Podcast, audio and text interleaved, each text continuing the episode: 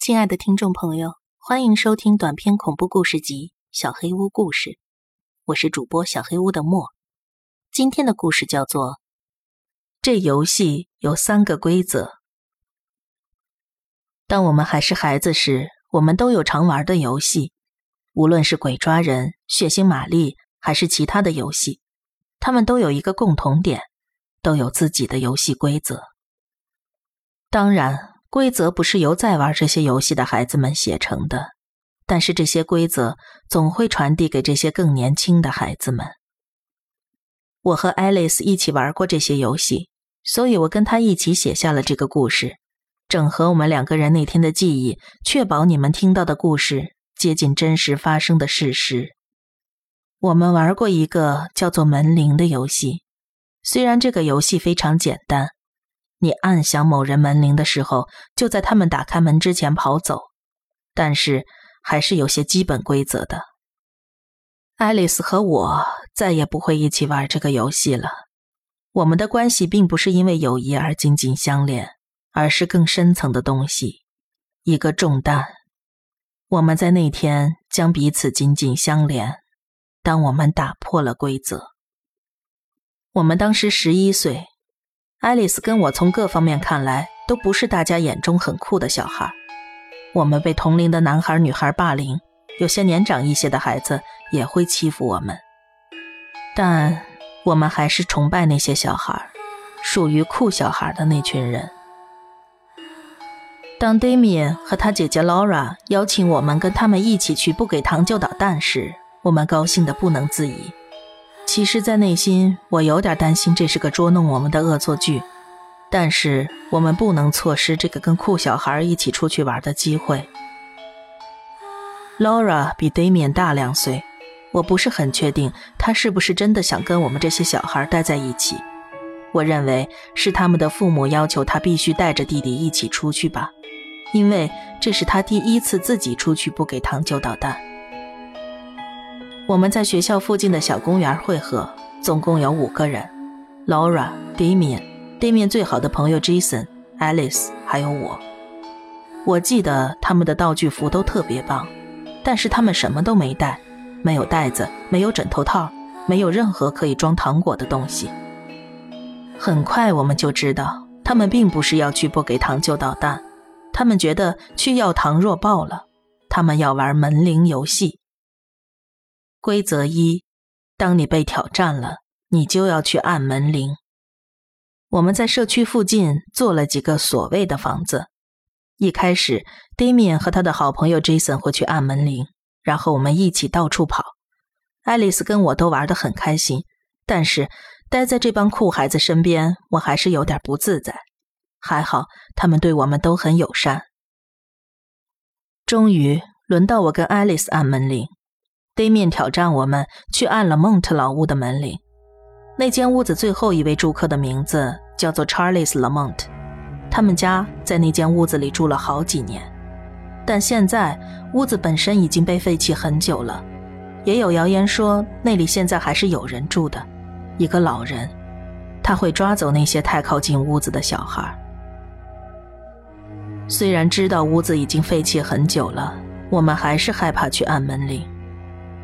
但我们正跟酷小孩们混在一块儿，我们必须勇敢，所以，我们接受挑战，去按门铃。规则二：当你按了门铃，你就要跑。那间屋子在有点远的路的那一头，跟其他屋子有点距离。我们穿过一个空地，抄了条捷径。当我们抵达那里，爱丽丝和我看了看对方。犹豫不决地走向门前，我回头看蹲伏在树丛中的其他三个人，他们好像都在笑。爱丽丝按了门铃，其他小孩都跑走了，我们没有一起跑。我想，我们当时吓坏了，像是被冻结在原地。爱丽丝说：“那边可能什么人都没有。” Damian 可能是为了吓我们才邀请我们的，我可以感觉得出，他其实很沮丧。过了一阵子。没有任何人来应门，我们想，或许我们可以吓吓其他三个人。我试着推开门，发现门并没有上锁。我们走了进去，我们打破了规则。规则三：不要丢下你的朋友。我们打算在这里等着，看他们是不是会回来找我们。计划是等二十分钟，如果他们没有折回来，我们就离开；如果他们折回来了，当他们走进来的时候，我们就从躲好的地方跳出来，吓他们一跳。爱丽丝身上总是带着一架父母给她的拍立得，所以我们会帮他们拍张照片，让他们瞧瞧自己看起来有多惊恐。大概十分钟过后，我听到他们回来了。Laura 告诉 Damian，如果其他小孩走丢了，爸妈会有多抓狂。他们犹豫不决地叫着我们的名字，我能听出来，他们很害怕。他们到处寻找我们，但我跟爱丽丝并没有打算就这么出来。我听到了门打开的声音，其中一个男孩，我一直以为是 Jason，但 Alice 发誓说那是 Damian。那个男孩告诉其他两个人，他听到了我们在楼下的声音。Laura 让我们赶紧出来，说这一点都不好玩。我们当然没有理会。接着，Laura 让他们去地下室把我们弄出来。他们针对谁要去争执了一下。地下室里是一片黑暗，而当时还不到大家都有手机和手电筒的时代。最后，他们决定一起去。当他们都走下了通往地下室的楼梯，爱丽丝和我冲到地下室的门口。当他们听到我们的脚步声时，都放声的尖叫。我们用拍立得拍了张他们的照片，然后把门关上了。他们继续尖叫。当照片从拍立得里跑出来时，爱丽丝抓住了它。我们咯咯的嬉笑着，兴奋的要看照片，但四周围实在太黑暗了，什么都看不到。我们决定回去，自己走回家。我们打破了第三条规则，但他们也一样啊。我们决定不等他们了，因为他们从屋子里出来的时候很可能会火冒三丈，所以我们直接离开了。穿过空地走到一半时，我们往后看，他们没有跟上来。我想告诉爱丽丝情况好像不太对劲儿，却发现她的脸色白得吓人。她拿出了那张照片。闪光灯完美的捕捉了每个人的影像和他们惊恐的表情。Jason 穿着紧身的十三号星期五的服装，Damian 穿着黑色吸血鬼斗篷，还有假血流到了下巴上。Laura 穿得像一个我不记得是谁的流行歌手。相机也抓到了第四个人的影像，他们身后是一个又高又纤细的男人，紧盯着相机。但他的表情不是惊恐，而是充满着兴味。他在照片上对着我们露齿大笑。他们三个人再也没能从屋子里走出来。今天的主题故事呢，已经讲完了，但是大家先不要急着离开哦，我还有一个特别的故事要讲给大家听。这是咱们的听众朋友小家碧玉。友情提供的他的朋友的一段亲身经历，真的非常感谢小家碧玉主动的投稿给我，这是我收到的第一份稿件，也让我有了这样一个想法：大家如果有一些经历，或者听闻过身边的人有这种不太好的灵异经历，长短都没关系，重点是您喜欢我的播讲风格的话，不妨来给节目投一下稿子。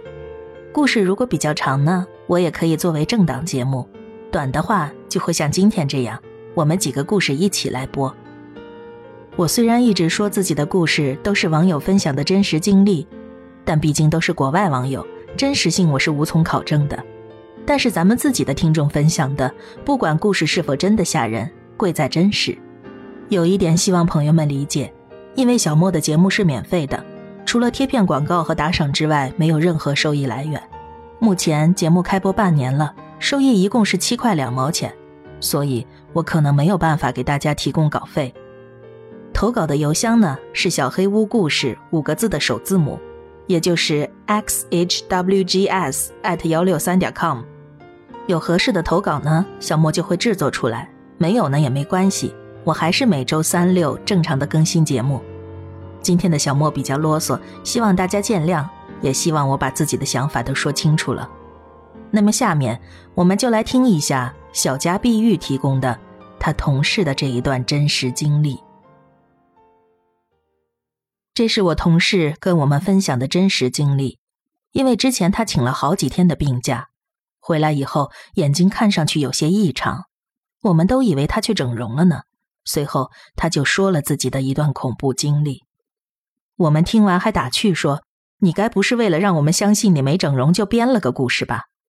他又拿出妈妈给他求的护身符，说现在这个护身符他都不敢离身了。看他还心有余悸的样子，我们这才停止嬉笑，听他讲完了这段经历。当时我所在的公司是国内某知名化妆品的省级代理，而我的这位同事是负责培训工作的。由于工作需要，他要在省里各个销售点之间到处奔波。某次春节前夕，他又要出差去做一次活动培训。这次的工作地点距离长途汽车站和火车站非常的近，可能是临近春运的关系吧。附近的旅馆简直是一房难求，好不容易找到一间，价格倒是便宜，可是是在地下室里。或许是出于对地下室的排斥心理，他总觉得这个房间一打开门就让他很不舒服。说不出原因的，处处透露着别扭。直觉告诉他不能住在这里，于是他决定再去别的地方找找看。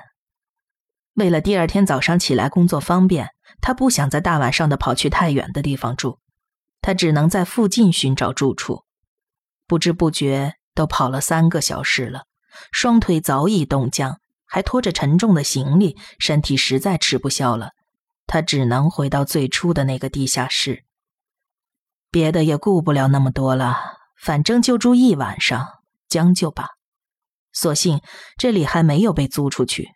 一看表，快十点半了，总算是安顿了下来。跑了一晚上，随便冲了个澡，他准备上床休息。对了，还有最重要的。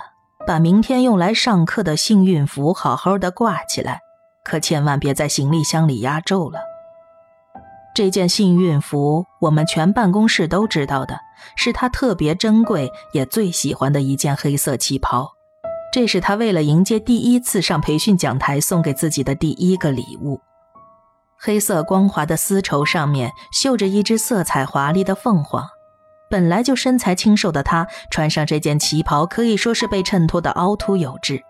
几乎所有见过她穿旗袍的人都在赞叹她完美的身材，所以但凡是重要的场合，她必穿这件幸运服。做好一切准备工作，她沉沉的睡去。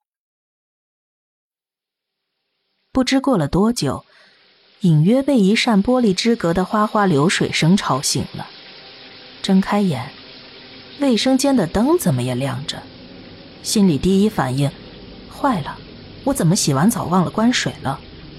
一个机灵，人就清醒了，下意识的就想从床上蹦起来关水，但就在这时，他发现整个人像被点了穴一样不能动。他心说：“我这是睡太久，身体麻木了吗？”但也不是啊，没有发麻，就是单纯的不能动了。他只能睁着眼睛，静静的等待着，等待着身体能动的那一刻。此刻，他的身体是侧卧，刚好背对着卫生间，看不到里边的情况。但不知为什么，他总感觉卫生间里真的有一个人在洗澡。这种感觉很不好，流水的声音让他越听越害怕。漫长的四十分钟。水声突然停止了，本来有点昏昏沉沉的感觉，此时又因为这一变化而清醒了过来。他清楚的听到有个人从卫生间走了出来，到了他的床边他努力的想转动身体，但是怎么也动不了，全身能动的只有自己的眼珠子。他紧张的开始发抖，有个声音钻进了他的耳朵：“妹妹。”妹妹，妹妹，妹妹，我知道你没睡。你看，我穿这件旗袍，是不是比你漂亮啊？他用眼睛的余光扫向对面的墙，只看到一个空的衣架，旗袍真的不在那儿。那个女生还在问：“妹妹，你看呐，我穿这个多好看呐！”他吓得不敢看，紧紧的闭着双眼，把所有知道的神灵都在心里默念了一遍，只期望这一切赶紧结束。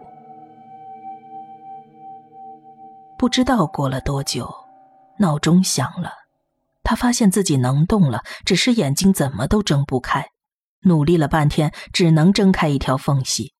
他赶紧照了下镜子。发现两只眼肿得像乒乓球一样，眼前什么都看不清楚。手脚冰凉的他赶紧拿起电话，把昨晚的事情告诉了他的妈妈。妈妈找了大师说明情况，大师说他这叫鬼风眼，并且给了他一个护身符，说这个护身符每晚要压在枕头底下，并且七七四十九天不能离身。后来有了这个护身符，他也没再遇到什么事情。只是那件幸运服被他丢掉了，从此以后再也没看他穿过类似旗袍款式的衣服了。本集小黑屋故事就到这里了。如果你做噩梦的话，没有关系，我会来把它吃掉的。我是主播小黑屋的墨，那我们梦里再见了。